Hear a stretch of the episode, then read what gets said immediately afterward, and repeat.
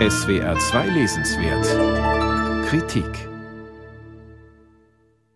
Das Bürgertum hatte in der modernen Literatur die längste Zeit einen ziemlich schlechten Ruf. Da wurden dem Bourgeois gerne Gewinnsucht, Doppelmoral, Spießigkeit, Herzenskälte und manch andere Untugenden nachgesagt. Zu den wichtigsten literarischen Gewährsleuten solcher Bürgerkritik gehört Gustave Flaubert, einer der Väter des modernen Romans. Dabei war er von seiner materiellen Basis her ein Bourgeois par excellence. Er lebte von dem Vermögen, das sein Vater, ein berühmter Arzt, erarbeitet hatte. Zugleich aber begleitete er die Entstehung der bürgerlichen Welt im 19. Jahrhundert als scharfer Kritiker.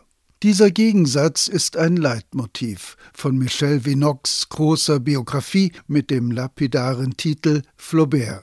Das Besondere an seiner Darstellung sind der Kenntnisreichtum und die Gründlichkeit, mit der er das Verhältnis zwischen Flauberts Werk und den historischen Entwicklungen seiner Zeit beleuchtet. Flaubert-Leser aus Leidenschaft, aber Historiker vom Beruf, hat Vinox sich vorgenommen, das Leben eines Mannes in seinem Jahrhundert zu beschreiben. Flauberts Lebensspanne umfasste knapp sechs Jahrzehnte von 1821 bis 1880.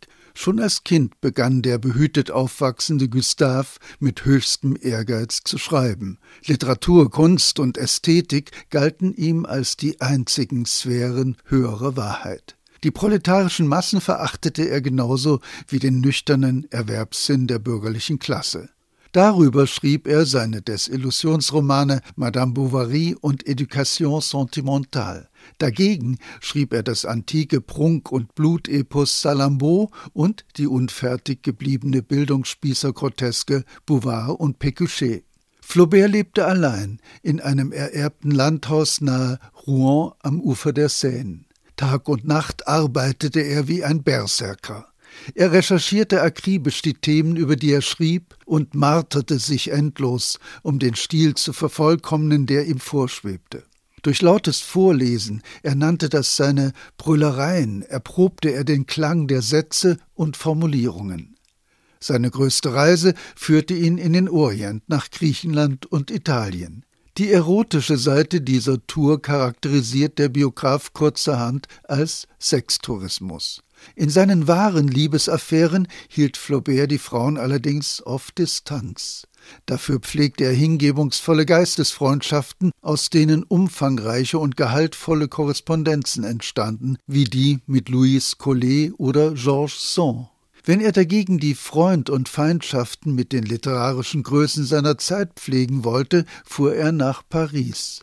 Bei den berühmten Diners im Restaurant Mani wurde über Literatur und Kunst diskutiert, aber am schönsten in Fahrt geriet Flaubert, wie die Gebrüder Goncourt berichteten, wenn er mit glühendem Gesicht, dröhnender Stimme und rollenden Augen über die Frauen dozierte. Nach Ausbruch des Deutsch-Französischen Krieges 1870-71 rückten auch für Flaubert die Politik und die gesellschaftlichen Umwälzungen in den Mittelpunkt, und der zu rhetorischen Ausbrüchen neigende Melancholiker verwandelte sich in einen glühenden Patrioten.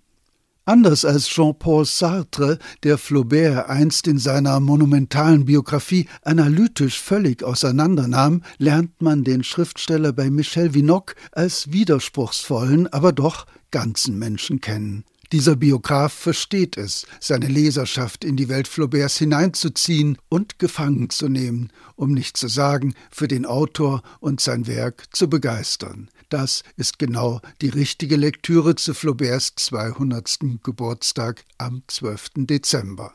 Michel Vinox Biografie Flaubert ist in der Übersetzung von Horst Brümann und Petra Willim im Karl Hanser Verlag erschienen und kostet 36 Euro.